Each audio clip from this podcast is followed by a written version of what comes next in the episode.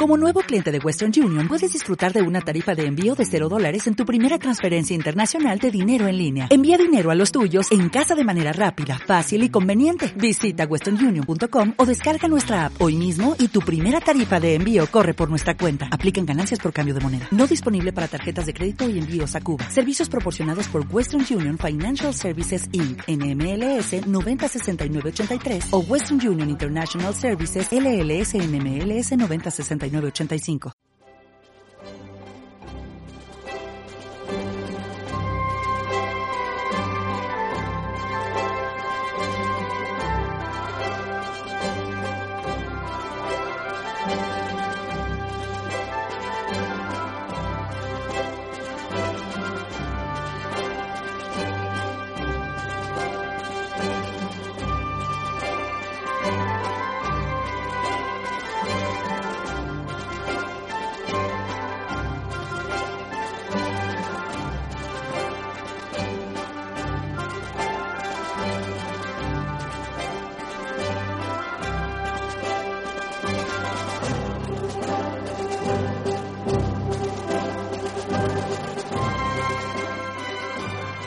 Buenos días, queridos oyentes. Nos encontramos en el estudio de Somos Aguas, como todas las mañanas. Hoy es domingo 26 de abril de 2015 y nos acompaña eh, José María Alonso. Muy buenos días, don José María.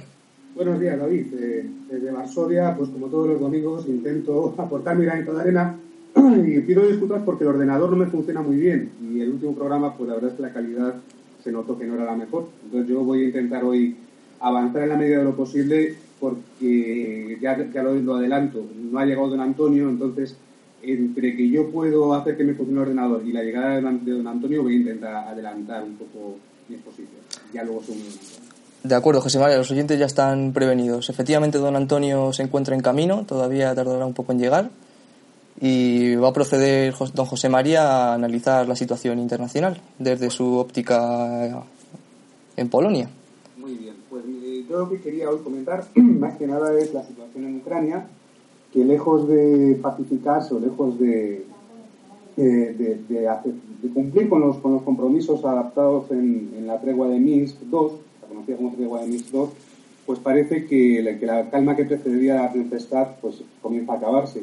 He, leído y averiguado que han llegado 200 asesores de Canadá, eh, asesores militares que están entrenando a, los, eh, no a los, más que a los militares, a los mercenarios que conforman los escuadrones de la muerte de la Junta de Kiev. Y en, ese, en ese impasse parece que, se empiezan a mover cosas y a prepararse los dos ejércitos otra vez para enfrentarse. entonces la, situación ahora mismo es, eh, volvemos a repetir, de calma, que precede a la tempestad. Lo que yo quería analizar hoy es eh, cuál es, eh, igual que analizamos el último día, recordarás David, la situación o la, visión que tenían los Estados Unidos en los próximos 10 años en Oriente Medio. Sí, sí, por supuesto. Eh, yo quería hoy más o menos adelantar cuál es la visión que tiene Rusia para, para los siguientes años en, a nivel sobre todo de conflictos regionales que le afectan. Entonces, la actividad militar que, en algún momento tendrá que terminar en, en Donbass parece que se acaba de convertirse, se está acabando eh, convirtiendo en una guerra civil de baja intensidad, con treguas, con reagrupamientos, con ataques, con más treguas, que tanto comienzan a llegar, eh, como digo, eh, mercenarios extranjeros. Y claro, en, Rusia la situación, como es natural, pues preocupa, ¿no? Sobre todo porque los patriotas, patriotas entre comillas, ¿no? Los que llaman los, los generales de, salón, están sobre todo que presionan muchísimo a través de las redes sociales con su indignación por la no intervención de, Rusia en el conflicto de Ucrania. Claro, ya hemos comentado muchas veces que lo que interesa al Pentágono es, eh, que Rusia entre eh, para justificar un ataque y, de alguna manera crear una frontera artificial dentro de Ucrania, dividirla en dos para poder meter las tropas de la OTAN hasta, la cocina de Rusia. Entonces, eh, esa acción militar que se está desarrollando eh, parece que, es como, como si dijéramos un, paso intermedio que denota la imposibilidad de un compromiso, de un acuerdo entre, las partes. Entonces, el propósito de, esa guerra es crear unas nuevas condiciones o bien para hacer posible un, compromiso, un acuerdo, o bien para hacerlo imposible completamente por la derrota o desaparición de uno de los dos bandos. Entonces, eh, es cuando acaba la guerra, cuando el resultado se determina ya por, políticos y diplomáticos. Y en esta guerra, precisamente, parece que además, en paralelo de, del campo de batalla, las decisiones se están tomando más en los despachos eh, de Berlín, París, Bruselas y la plaza creo que es, le llaman la plaza Somoskaya o algo así, ¿no? Somoskaya. Eh, los nazis, está claro que, ahora mismo hay cuatro actores en juego en el conflicto. Uno es Kiev, la Junta Fascista de Kiev, otra es la Unión Europea y los otros dos son Estados Unidos y Rusia. Yo quería dibujar rápidamente cuál es el estatus de cada uno, sobre todo, pues, por ejemplo, el de Kiev ahora mismo ya se sabe que simplemente es un gobierno, una no un gobierno, no, una, junta que dio un golpe de Estado compuesta de, elementos eh, de extrema derecha y además, bueno, incluso tiene ministros que no son ni siquiera ucranianos, ¿no? Tiene ministro de Estonia, de Georgia, eh, sobre todo incluso Saakashvili, que había sido presidente de Georgia y que acabó saliendo en 2008 después de la intervención de Rusia, pues forma parte ahora mismo del gobierno de, Ucrania, un puesto de asesoría importante. Entonces son cosas, y bueno, y sobre todo, claro, todos los consejeros eh, norteamericanos eh, de hecho, se dice que realmente Ucrania se gobierna desde la Embajada de Estados Unidos. Sí. Entonces, esos, esa parte de, la Junta de Kiev realmente tiene como contraparte eh, los gobiernos tanto de la República Popular de Donetsk como el gobierno de la República Popular de, de Lugansk. Las repúblicas populares que solo existen o solo, solo seguirán existiendo con el apoyo de Rusia, porque eh, los rusos estiman que se están hay demasiado juego, se juegan demasiados y dejan que tanto Zakharchenko, que es el presidente de Donetsk, como Plotninsky, que es el Lugansk, tomen decisiones unilaterales o independientes. O sea, todas las decisiones que toman los gobiernos, tanto de Donetsk como de Lugansk, son consultadas y autorizadas o no autorizadas por, Rusia. En ese sentido, tenemos a los dos actores que están, digamos, en el terreno y, partes interesadas, la Junta de Kiev y los gobiernos de la República de Novorrusia, que le llaman, ¿no? las, dos, las eh, repúblicas forman lo que es conocido como Novorrusia. De hecho, los rusos les llaman Novorrusia. En el otro lado eh, tenemos a la Unión, Unión Europea que había tenido una posición eh, que hasta el verano pasado podía haber tenido cierta influencia para haber parado la guerra, ¿no? si se hubieran posicionado sobre todo de, la, de, parte de una postura dura antibélica, ¿no? contra los halcones del Pentágono los republicanos eh, de extrema derecha, recordamos siempre al senador McCain, a Victoria Nuland, su marido Kagan, que son los eh, principales inductores eh, y animadores de, de, la guerra civil de Ucrania. Entonces, si hubiera la Unión Europea mantenido una postura más dura, más antibelicista, podrían haber bloqueado las iniciativas bélicas y la Unión, Europea podría haber contado como alguien, como un actor independiente con algo que decir y lo único que han demostrado es un vasallaje hacia los Estados Unidos, pues, pues de, que da vergüenza ajena realmente porque no hay, no hay por dónde cogerlo, ¿no? Naciones tan importantes arrodilladas ante, ante una nación hegemónica y dominadora imperialista. Eh, es la realidad, no es, yo intento que mis eh, intervenciones y mis opiniones estén exentas de ideología y sean lo más objetivas posibles, pero es que es, objetivo. Realmente ahora mismo el poder imperial hegemónico lo ostenta los Estados Unidos de América y eso es una realidad. Bien, el resultado de esto pues es que es una Europa al borde de una conmoción interior, no tan grave como en Ucrania de momento, pero sí hay una Europa convulsa, con problemas económicos y si, la Unión Europea elige ser el instrumento de Estados Unidos eh, para, para aproximarse a Rusia, pues le iría mejor, yo pienso. Dependiendo de esa elección, pues puede pasar con, más o menos sustos, pero puede superar la, situación con ayuda de Rusia. Sí. cual, lo dicho, nos deja básicamente con dos jugadores esenciales, que son los Estados Unidos y Rusia. La posición de, los Estados Unidos, pues ya la conocemos y es clara, ¿no? Es un desarrollo eh, limitado, tiene un desarrollo limitado por, la afinidad de sus recursos y eso entra en conflicto con la necesidad de, sobre todo, de, imprimir moneda y imprimir dólares es la única manera que tienen de mantener esa hegemonía. Entonces, de, esa manera puede ir aprovechando de los recursos de, pues, de otros países. ¿Y qué ocurre? Que en determinado momento, después de unos años de transición, pues Rusia afirma su derecho a tomar decisiones políticas independientes. No sé si, si, me oyes, David. Sí, sí, por supuesto, por supuesto. Es que el, último día me quedé hablando y al parecer se... no, te preocupes, te escuchamos, José María. De acuerdo, bueno, pues eh, como decía, Rusia mm, se recupera de alguna manera después de la crisis postsoviética y ya afirma su derecho a tomar decisiones políticas independientes que tiene más, más, que nada que ver con, con temas regionales. O sea, la, hegemonía que busca Rusia no es tanto una dominación mundial como un control de su territorio y de, las zonas adyacentes. Entonces, esto hace inevitable el enfrentamiento ya con los Estados Unidos. Y, para Estados Unidos el compromiso con Rusia es, que renuncie a esa, a hegemonía, ¿no? Y que, el que ceda de los dos, básicamente, corre el riesgo de, desintegrarse, porque si, si Rusia cede a la, hegemonía, de los Estados Unidos, pues lo más probable es que la ya por, por enemigos que tiene Rusia internos, pues sea Rusia troceada y sus recursos esquilmados, ¿no? Entonces, eh, ¿qué ocurre? Bueno, pues surge una figura que es Vladimir Putin, que, encabeza un sistema, como ya conocemos, autoritario.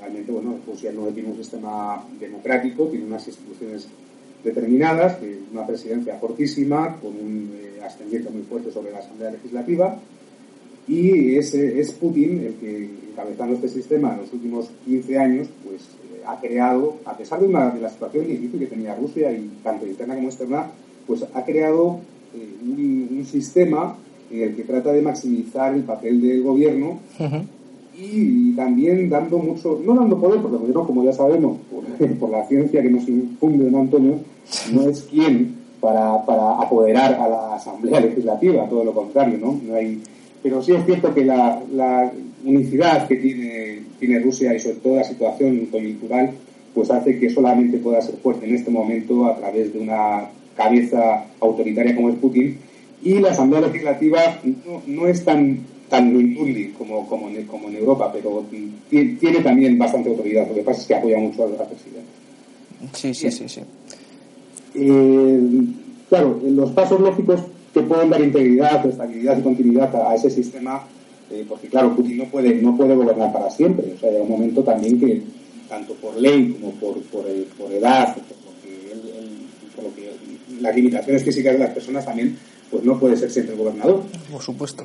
Entonces, claro, Rusia intenta buscar la clave para dar esa, esa, continuidad al sistema sin importar realmente quién, quién llegue al poder.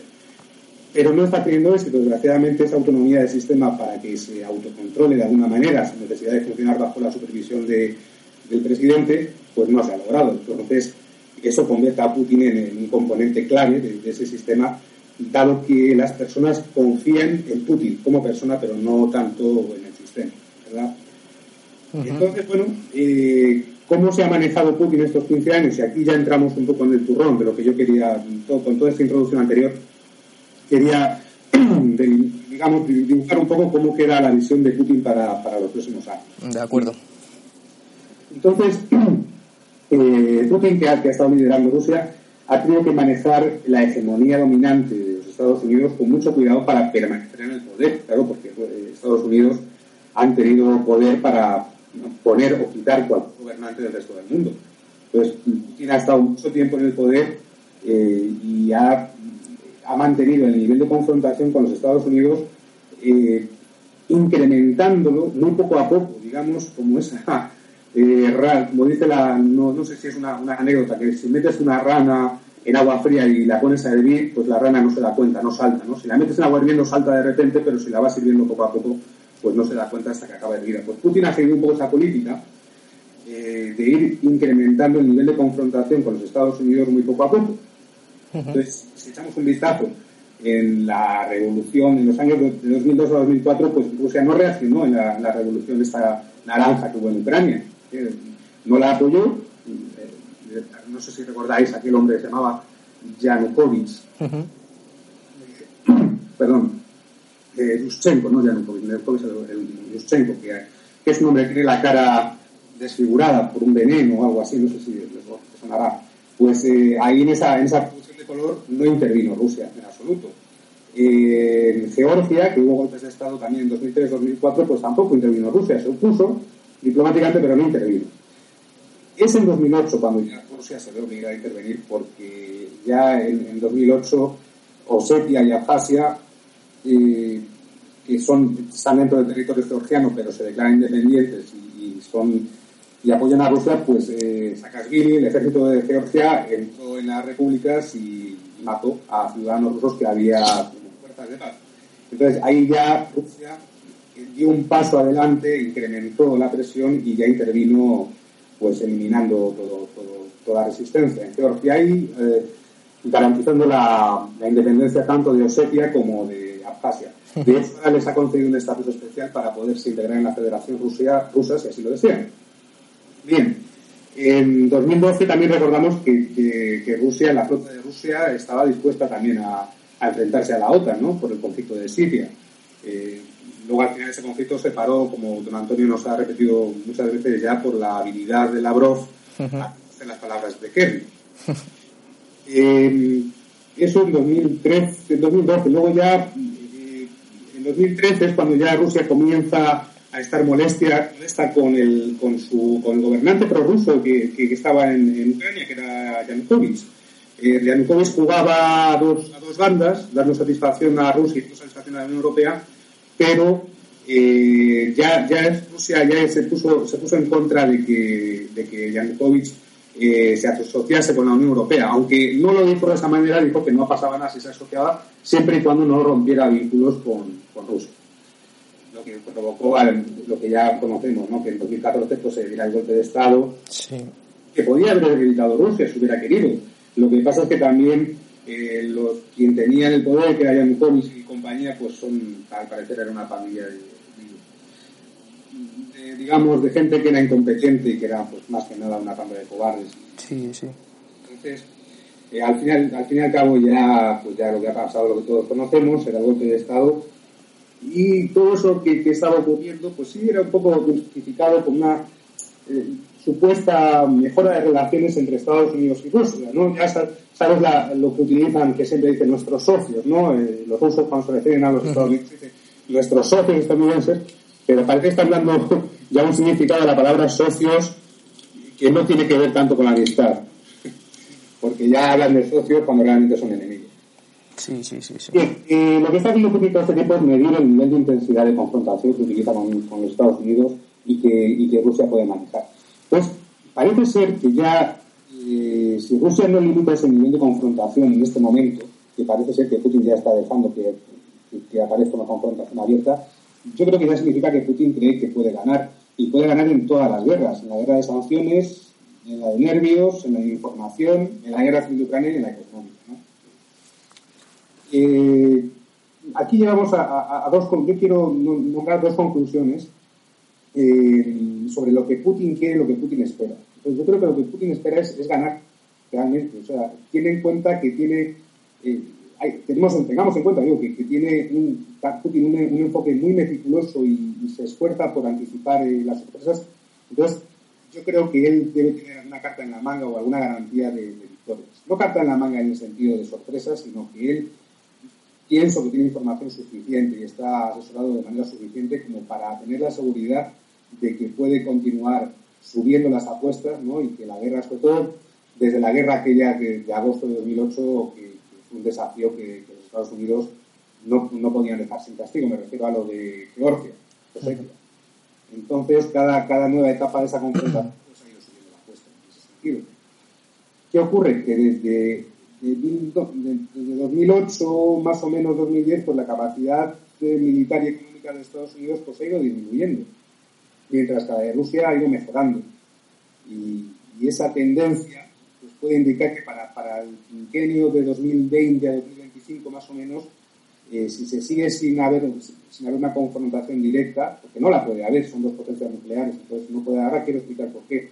Pues la, la hegemonía de Rusia para esa época, para 2020-2025, ya, ya habría terminado. De manera que los Estados Unidos ya tendrían que cuidar más que nada cómo evitar su propia decadencia interna y dejar de, de ser la policía del mundo, de, gobernar el mundo. ¿no? Hmm.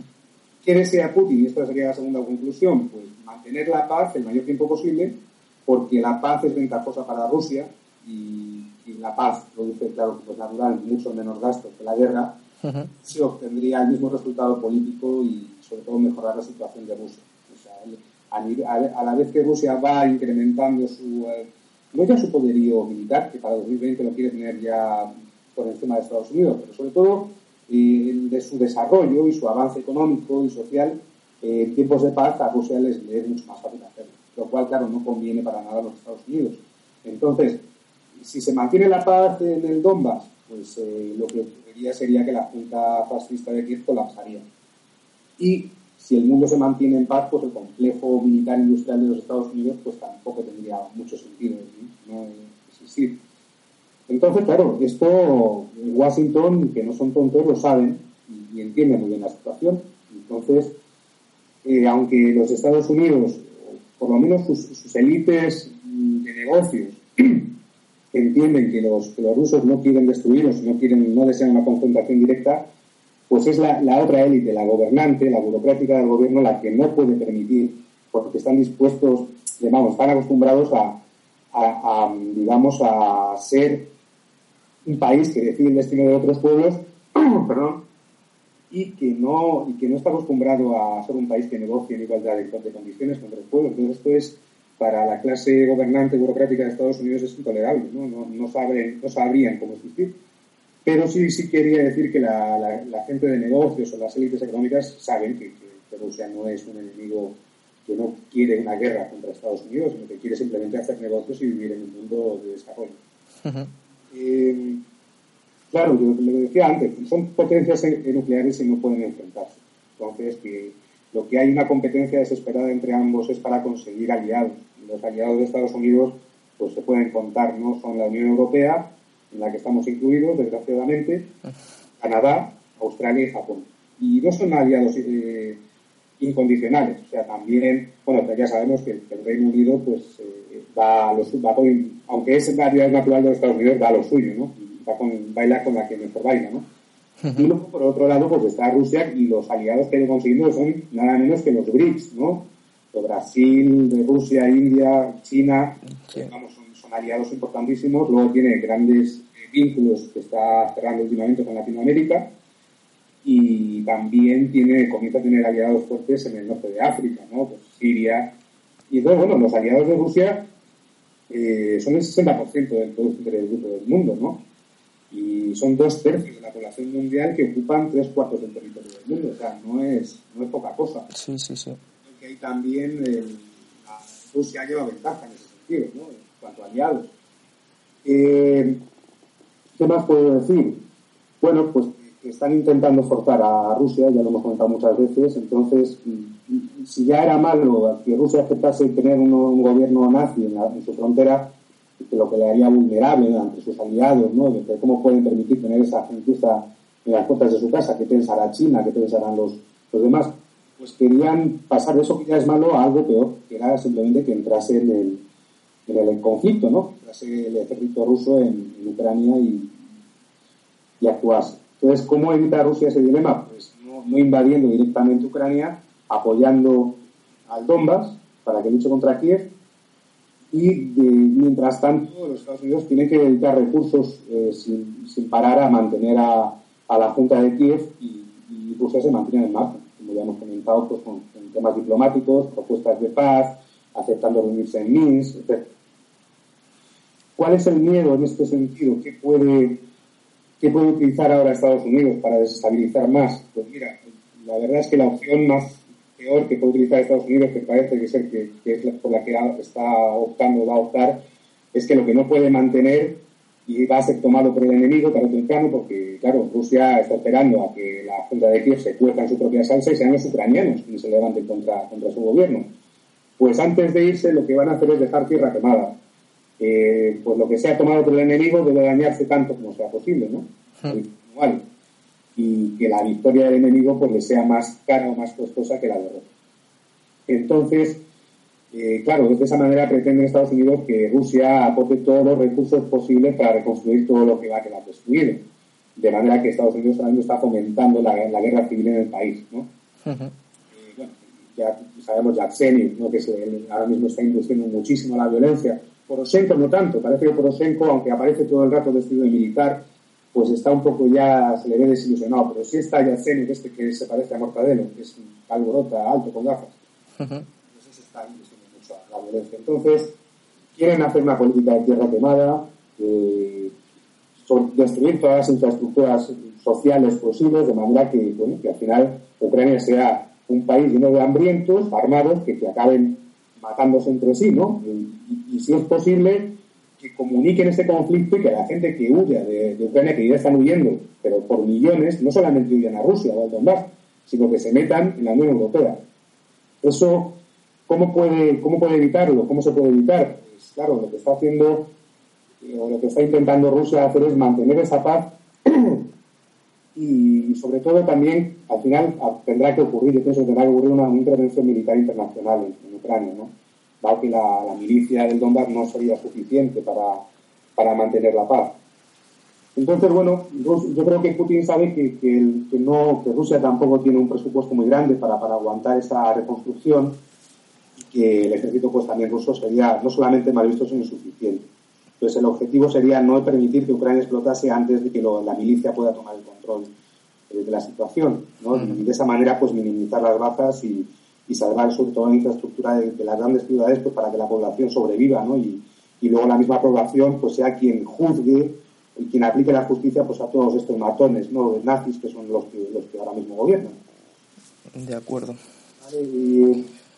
no sé qué más, qué más puedo decir. Otro objetivo de Putin, pues también sería evitar, evitar una conflagración en Europa, que se, que se comunique esa, esa guerra de Ucrania, que no pase a Polonia, pues porque ya sabes que, gran parte de lo que es la, la, parte occidental de Ucrania es históricamente polaca, ¿no? Entonces, pues hay, hay cierto peligro de que, se pueda el conflicto en el sur de Polonia. Bien, y eso es, eh, eso es lo que, lo que yo tenía preparado para hoy, básicamente. Bueno, veo que, que don Antonio, no es que se retrase, es que yo he llegado demasiado pronto. Entonces, bueno, pues yo os pido disculpas por haber llegado tan pronto. Siento que don Antonio no, no, me haya podido ayudar o interrumpir con sus siempre convenientes eh, preguntas. Y yo lo dejaría, dejaría mi intervención por hoy. De acuerdo, José María. Pues muchísimas gracias.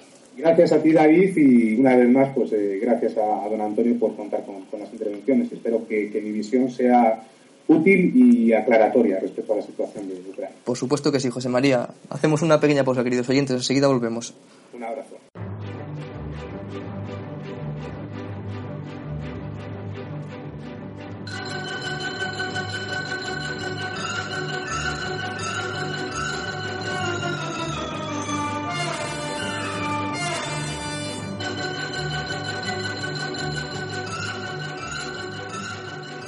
Continuamos, queridos oyentes. Eh, nos acompaña Adrián Perales. Muy buenos días, Adrián. ¿Qué tal? ¿Cómo se encuentra? Muy bien, me encuentro bien. Llámame de tú, David. Por supuesto, Adrián. pues vamos a ver. Me ha pedido don Antonio que, haga esta parte final del programa porque eh, no ha podido asistir y voy a intentar hacerlo eh, lo mejor posible, la media hora de programa que queda. quería, David, que tratásemos las noticias que trae hoy la prensa acerca de la extraña detención de Rato y de si tienen fundamento o no las teorías de la conspiración eh, que apuntan a que o bien el propio Rajoy o bien una lucha por la sucesión de Rajoy han motivado la detención de Rato. Entonces, eh, me gustaría eh, que para ver si estas teorías son o no ciertas, analicemos lo que hoy trae la prensa, especialmente El Mundo, que dice, eh, trae estas noticias, luego analizaremos también en Voz Populi, si quieres después hacemos un corte y, y analizamos lo que dice también los diarios digitales. Vamos a ver lo que dice El Mundo en la página 7 y en la página 5 en la parte dedicada a la opinión. Vamos a ver. Lee David el titular que dice la página 7 del mundo. Pánico en el PP, desbarajuste en el gobierno. ¿Hay alguna clave oculta o es que os estáis suicidando? Preguntan a los populares. Sí, vamos a ver. Eh, lo primero, para poder hacer un juicio de intenciones, que es lo que tratan de hacer las teorías de la conspiración, lo primero es analizar los hechos. Una vez que podamos ver todos los hechos eh, que tenemos en esta noticia, poder hacer un análisis. Y lo último y lo más difícil es hacer un juicio de intenciones. Decía Shakespeare, y lo cita don Antonio, en su teoría pura de la República, en, en la página 549, que los hombres interpretan las cosas según el sentido que les dan, muy diferentes, muy diferente quizás de aquel al que se dirigen las cosas mismas. Esto está sacado de, de Julio César, de Shakespeare, y lo que, lo que nos cuenta ahí Shakespeare es que eh, una obra de teatro tan compleja, con unos personajes tan complejos, que tratan de intentar interpretar cuál es la voluntad real de Julio César, si quería ser o no rey, es muy difícil, es muy complicado tratar de averiguar cuáles son los juicios de intenciones. Claro que no es imposible, pero interpretar el sentido de las cosas es muy complicado y no nos podemos precipitar.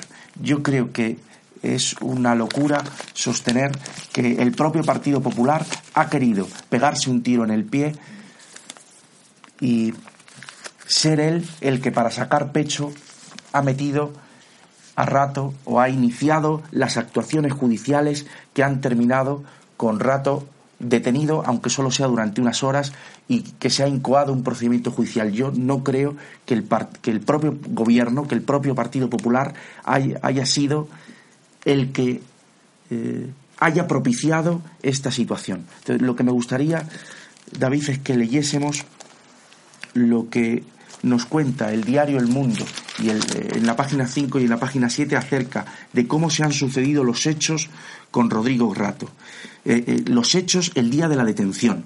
Dice la parte de opinión del mundo. La extraña detención de Rato desata el pánico en las filas del PP. Lo que nos cuenta Casimiro, para intentar analizar los hechos y después poder hacer un análisis que nos lleve a interpretar cuáles son eh, las intenciones, cuál es la causa oculta de la detención de Rato, vamos a intentar contar con el mayor número de datos posibles. Lo que nos dice el diario El Mundo es que sobre las 10 de la mañana del jueves 16 de abril, los policías que se encargaban de la seguridad del expresidente, o sea, de Rodrigo Rato, percibieron que un vehículo les estaba siguiendo. Estos policías, que eran los encargados de la seguridad de Rodrigo Rato, comprobaron matrículas y descubrieron que se trataba de agentes de vigilancia aduanera. Y se produjo una comunicación entre los mandos de la policía que se estaban encargando de, la seguridad de Rodrigo Rato, los encargados de, la seguridad de, de Rodrigo Rato, y el servicio de aduanas, que estaba instruyendo la causa de Rato a las órdenes del titular del Juzgado 35 de Instrucción de Madrid. Bien, pues cuando descubre la seguridad de Rodrigo Rato que este asunto está judicializado y que los que les están persiguiendo son los del servicio de aduanas a la, eh, que están instruyendo una causa bajo secreto de sumario, bajo secreto eh, por el juzgado 35 de Madrid, deciden retirarse. Bien, Rato es detenido, expuesto, eh, se registra su domicilio y lo que nos dice el diario El Mundo después es que, es lo que todos sabemos, es que el fiscal se opuso a las medidas cautelares que solicitó aduanas. Es decir, el primer dato, el primer hecho que creo que es que debemos analizar es que Rato no durmió esa noche en el calabozo porque el fiscal se opuso a las medidas cautelares que solicitó aduanas. Y el fiscal sí depende del gobierno. O sea, fue por el gobierno por lo que Rato no durmió esa noche en prisión. Bien, este es el primer hecho que creo que debemos resaltar para intentar interpretar el curso de los acontecimientos. Dice también el diario El Mundo cuál ha sido la reacción del presidente del gobierno, de Mariano Rajoy. El presidente del gobierno calificó de vergüenza la forma en la que se había tratado a una persona a la que consideraba su amigo, a Rodrigo Rato. Un par de ministros con los que he hablado estos días van en la misma línea. Esto lo dice el periódico, lo dice eh, eh, Casimiro García Vadillo. Dice que dos ministros de Rajoy, dicen que Rajoy ha dicho que le dio asco la forma en la que trataron a Rodrigo Rato y que fue lamentable. Esto, estas declaraciones, estas informaciones que nos da el diario El Mundo de cuáles fueron las manifestaciones de, Rodrigo Rato, parece que, perdón, de Mariano, Rajoy, parece que son incompatibles con que el propio Mariano Rajoy quisiese detener a Rodrigo Rato para poder usarle de, chivo expiatorio, para poder decir que él está al frente de la corrupción y que todos somos iguales y que mm, hasta el ex, eh, ex vicepresidente del gobierno, Rodrigo Rato, va a cumplir, va a rendir cuentas ante la justicia como cualquier otro. Bueno, el presidente del gobierno está indignado. No sé si David ahora nos podría leer también lo que dice Vox Populi acerca de cuál es la reacción, que creo que me lo han leído antes, de qué es lo que ha dicho Mariano Rajoy. Sí, por supuesto. Acerca de, la detención de Rato. Sí. Podemos leer un fragmento, eh, Vox Populi, es un artículo titulado Mariano Rajoy explota ante el cenagal del escándalo Rato, entrecomillado. Lo que está pasando es vomitivo, de vergüenza. Y vamos a leer un, un pequeño fragmento dentro del artículo. Entrecomillado. La campaña está rota, murmura Rajoy, indignado con la impresentable reacción de sus jefes de filas, con el navajeo intramuros. Este espectáculo de descontrol y desconcierto entre sus centuriones le ha sacado de sus casillas. Nadie controla nada, los hombres de Harrelson de la agencia tributaria por un lado, los del Servicio de Blanqueo de Capitales por otro, la fiscal general de Estado del Estado, perdón, en la inopia, la Fiscalía de Madrid reclutada a deshoras. Y la anticorrupción en el centro del bolinche, del bochinche, perdón. No está en su, nada está en su sitio, nada funciona como debe. El espectáculo es grotesco y la situación desesperada instancias, despachos, departamentos, negociadores de la Administración, cada uno funcionando por su lado.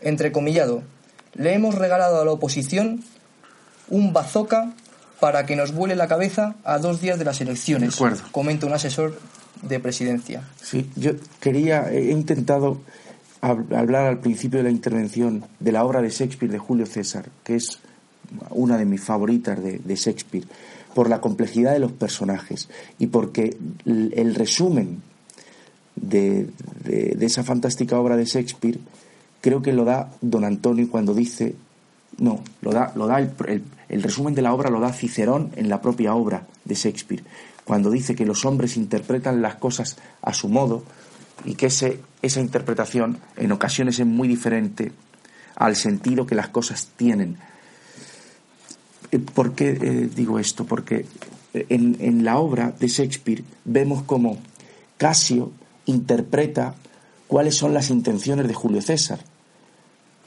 Tiene que hacerse una interpretación de qué es lo que realmente quería Julio César. Y Casio interpreta que cuando Julio César rechaza por tres veces la corona y niega a hacerse rey, y la gente le aplaude, la reacción de César de Julio César, cuando la gente aplaude su gesto de rechazar la corona, eh, ese gesto de Julio César es lo que le lleva a Casio a pensar que Julio César quiere ser un monarca. Y empieza la obra de, Shakespeare, que es fantástica, porque empieza la obra de Shakespeare diciendo eh, Casio que la gente ahora aplaude a César cuando hace unos días habían aplaudido al anterior. Eh, eh, cuando yo leí esa primera parte de, Shakespeare, de Julio César, me vino a la cabeza la transición, porque la gente aplaudió a Franco hasta el 20 de noviembre. Bueno, incluso unos meses después, pero durante, en vida la gente obedeció al que mandó y le aplaudía con, con fervor, con calor. Llegó Juan Carlos no fue, no fue leal a Franco. Y sin embargo, la gente también aplaudió a Juan Carlos. Entonces, en esa primera parte de Shakespeare se ven, a mi modo de ver, dos cosas. La primera, el oportunismo de los gobernados. Cómo la gente aplaude, eh, cómo los gobernados aplauden y obedecen al que manda para recibir algo a cambio. Esa es la, teoría del oportunismo de don Antonio, es que cree que, que los electores, que los gobernados son oportunistas, que cuando obedecen son oportunistas porque creen que en esa obediencia van a sacar algo a cambio. Entonces, Casio cuando describe con asco cómo la gente aplaude hoy a César,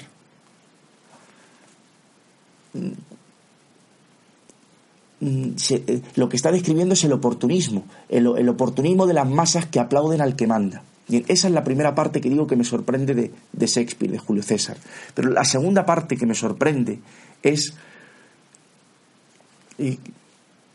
el resumen que hace Cicerón de la propia obra de, lo que está sucediendo. Cicerón, si no recuerdo mal, aparece muy pocas veces eh, en, los diálogos de, Julio César y, y dan el clavo cuando dice la frase que ya he dicho dos veces, pero voy a repetir una vez más, de que los hombres interpretan las cosas según el sentido que ellos les dan. Y ese sentido que ellos les dan es muy diferente quizás de aquel al que se dirigen las cosas mismas. Casio convence a Bruto de que hay que dar lo que hoy llamaríamos un golpe de Estado contra Julio César, de que hay que eliminar a Julio César. Y esa maniobra política parte de una interpretación, porque aún Julio César no era rey, no había aceptado la, la corona, pero Casio interpreta que, que Julio César la quiere. Bueno, la interpretación es lo más difícil.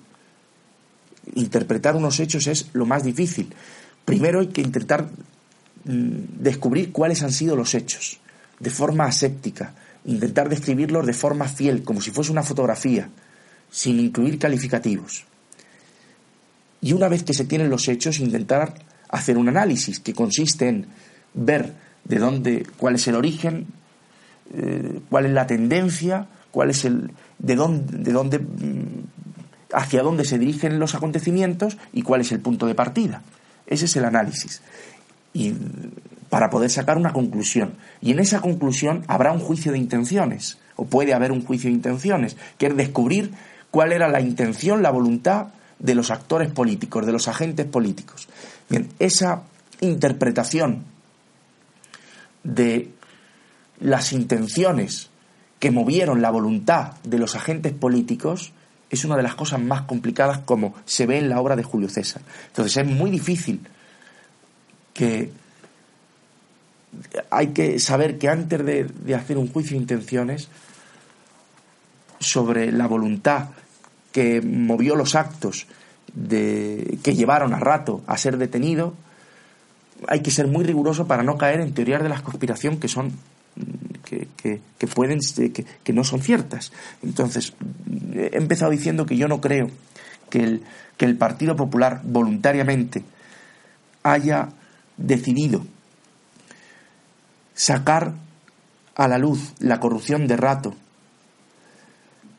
pensando que así van a ganar crédito para las siguientes elecciones, que eso les va a favorecer. Creo que eso es impensable desde el punto de vista es impensable que esto haya sido haya podido ser decidido por el presidente del gobierno.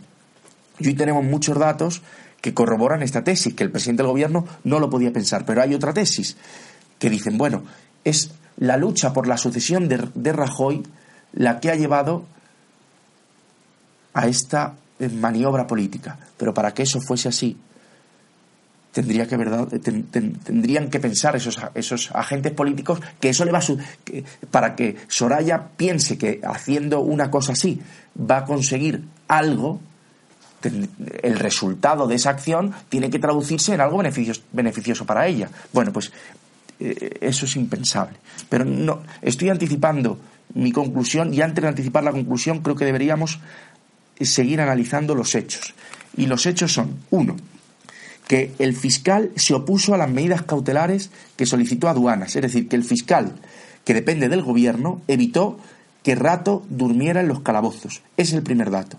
El segundo, hoy viene en varios diarios, yo lo he leído, en Voz, en Voz Populi, en el diario El País y en el diario El Mundo el enfado de Mariano Rajoy por la forma en la que se detuvo a Rodrigo Rato. Y después lo que describen, otro, esos son dos datos, pero hay un tercer dato que quizá debería haber puesto en primer lugar, y es el desconcierto absoluto que entre eh, que achacan al gobierno en esta situación, el desconcierto absoluto que hay entre distintos órganos, eh, entre distintos órganos de la administración, entre aduanas, entre fiscalía, que muestran que no ha, que no ha sido un, una acción premeditada ni del gobierno ni de la vicepresidenta. Vamos a ver. Vamos a analizar lo que dice Mariano Rajoy, lo que dicen los periódicos que dice Mariano Rajoy. Dice, esta misma semana, no sé si lo podrían leer, David, del diario El País. Sí, por supuesto. Aquí, en esta parte que tienes subrayada que dice, dice, el título es Bochornoso espectáculo judicial. Esto viene en la página 16 del diario El País. Lee, por favor. Esta misma semana, varias personas han escuchado a Mariano Rajoy en la Moncloa descalificar lo sucedido con el caso Rato como... ¿Descalificar o calificar? Descalificar lo sucedido sí, sí, sí, descalificar. con el caso Rato como un espectáculo bochornoso y dirigir todas sus sospechas y malestar de la gestión no a sus ministros más o menos afectados, sino a las autoridades judiciales. En el Gobierno, otros ministros apuntan aún más precisamente contra la Fiscalía General del Estado y particularmente contra la Fiscalía Anticorrupción, a los que culpan de las filtraciones. Bueno, pues eso es lo que dice el, el diario El País. Y el diario El Mundo en su página 7 dice, colaboradores de Mariano Rajoy señalan que el presidente ha asistido atónito y desconcertado a todos los acontecimientos relacionados con el, con el ex vicepresidente, es decir, con Rodrigo Rato. Pero niegan, los colaboradores de Mariano Rajoy niegan de forma tajante que se haya tratado de una operación elaborada con el fin de presentar a Rato como chivo expiatorio de la corrupción. Dicen los colaboradores de Mariano Rajoy, hemos leído muchas idioteces en estos días, como que es una operación en clave sucesoria para descabalgar a Rajoy. Esto es un completo disparate. Y fijaos aquí lo que dice, dice, aquí nada ha respondido a ninguna estrategia. Lo que pasa es que cada uno de los organismos involucrados en esta cuestión, la Agencia Tributaria, el SEPLAC, la Fiscalía Anticorrupción, la Fiscalía de Madrid y el juez, han actuado por su cuenta. Moncloa ha llegado a la conclusión de que la causa de la operación contra Rato hay que buscarla entre los altos funcionarios de las instituciones del Estado implicadas en la investigación. Repito porque creo que esto es importante.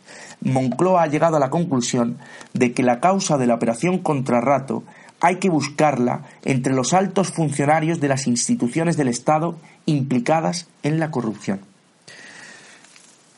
Por si fuera poco los, los datos que corroboran la tesis de don Antonio, de que, de que de que ni el presidente del gobierno ni Soraya Sáenz de Santa María pueden estar involucrados en la operación Rato,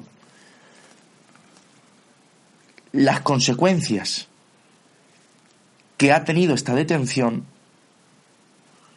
suponen un dato más que corroboran esta, esta tesis, porque es, eh, iba a decir unánime, yo creo que está bien dicho, si digo que todos los dirigentes del Partido Popular reconocen que el impacto que han tenido estos acontecimientos en la militancia y en los simpatizantes del Partido Popular ha sido grande. Es decir, creo que no hay nadie en el Partido Popular hoy que piense que esta operación les ha podido favorecer.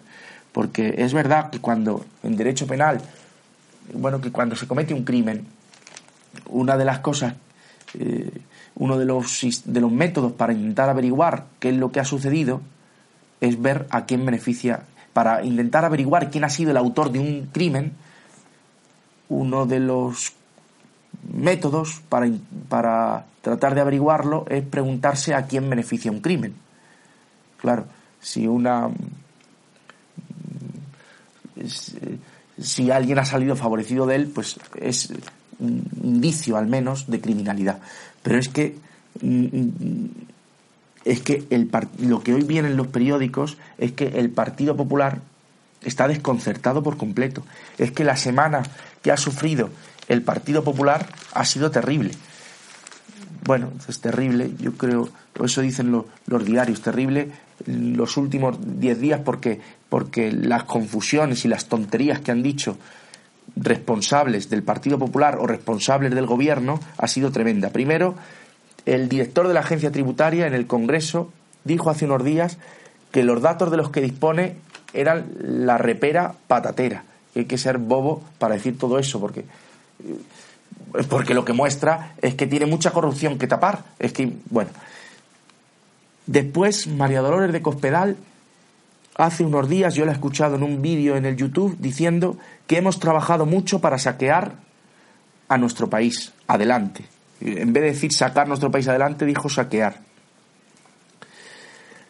Y ahora todo el escándalo es de Rodrigo Rato. Y por eso dicen los diarios, el diario El Mundo, que Rajoy eh, va a oír a los ciudadanos. Ya ves tú qué tontería. Que, que Rajoy quiere empezar a hacer campaña y, entrar no sé dónde, en las casas de la gente, a, a, darse a conocer como si, como si no lo como si no los conociese. Dice el diario El Mundo en portada que el PP revisa su campaña para intentar aproximar a Rajoy a los ciudadanos. Bueno, yo creo que hay, mm, un eh, hay varios datos que son relevantes. Este, eh, que digo que el, que el presidente del gobierno está enfadado. No sé si puede repetir lo que decía en Voz Populi, el cabreo, decía que ¿cómo decía que sentía ganas de vomitar o cómo lo decía. Sí. Dice exactamente la campaña está rota. Eso lo dice el propio Mariano Rajoy. La campaña está rota. Murmurando. Indignado con la impresentable reacción de sus jefes de filas. Bueno, eh, yo creo que, eh, que el, las manifestaciones hechas por Mariano Rajoy y las manifestaciones hechas por colaboradores de Mariano Rajoy que dicen que es un disparate pensar que esto se debe, que la, la detención de Rato se debe a una, eh, a una operación en clave sucesoria en la que estuviese Soraya Sáenz de Santa María, son datos que creo que corroboran la tesis de que, de que lo de Mariano Rajoy, lo de Rodrigo Rato, no se debe a una operación planeada por Mariano Rajoy. Y me ha pedido don Antonio que, corrija una de las cosas que dijo, eh, que dijo él ayer. Bueno, se equivocó en, en el nombre del autor de una obra que citó. Ayer don Antonio dijo, puso el ejemplo de una obra de Jacob Wasserman, mm, pero él la confundió, dijo que era el hombrecillo de los gansos. Eh, y no es, me ha pedido que, que os lo diga a la audiencia, que, que diga que el, el libro que él mencionó ayer, en donde contaba que una niña, que, que un adolescente que estaba en la casa de una familia adinerada, que para intentar ascender en esa casa y conseguir méritos dentro de esa casa, provocó ella misma un fuego en un teatro para salvar a la niña pequeña de la casa, que la adolescente que estaba trabajando para la familia adinerada fue la propia autora del incendio eh, que provocó para eh, salvar a la niña y ganar ella méritos con ello, no, no ese libro donde que usó don Antonio como ejemplo para explicar que es una teoría de la conspiración creer que fue el propio Partido Popular el que ha propiciado la detención de Rato, no viene en el libro El hombrecillo de los gansos, sino en Etzal, a ver si lo pronuncio bien, Etzal Andergar, Andersgar, y el autor es Jacob Wasserman. El libro es de 1931, es de un alemán anterior, algo anterior a, Thomas Mann, y el, libro digo que es de 1931 y se llama Etzel Andergast y el autor es Jacob Wasserman. Pues yo creo que podemos terminar este comentario eh, con lo siguiente. Dice el diario El Mundo que eh, recoge un comentario de una persona cercana a Rajoy, por supuesto, claro, del Partido Popular, que dice que el presidente Mariano Rajoy deja hacer a todos y después ya es tarde para enderezar lo que pasa. Yo creo que no está mal como resumen, porque es la falta de control, la falta de autoridad, el caos, la incapacidad de Mariano Rajoy para tomar una decisión, para tomar determinaciones, su creencia de que los problemas se resuelven solos y que es mejor no atajarlos, el que ha propiciado el, ambiente y, que haya un caldo de cultivo para que en ese caos haya podido salir un caso como el de Rato que supone un verdadero disparo en el verdadero eh, disparo al corazón del Partido Popular. Creo que se resume bien el, que se resume bien el asunto diciendo que el presidente deja hacer a todos, que ya es tarde después para enderezarlo, que no controla su propio partido, que no controla el gobierno, que no controla los órganos que dependen de los ministerios de su gobierno y que en esa situación los eh, jefes subalternos de, de las administraciones han podido traicionar eh, o aprovecharse de la situación, tomar posiciones, al final obedecer al que creen que puede mandar mañana. Ahí yo creo que está la clave. Pues eh, yo, eh, para mí, claro, pues un honor poder sustituir a don Antonio, aunque, en fin, lo que queremos es que mañana mismo sea él el que pueda hacer el programa y les agradezco a los oyentes que me hayan escuchado. Muchísimas gracias por tu participación, Adrián, y les emplazamos al programa de mañana. Muchísimas gracias por escucharnos. Pasen un buen día.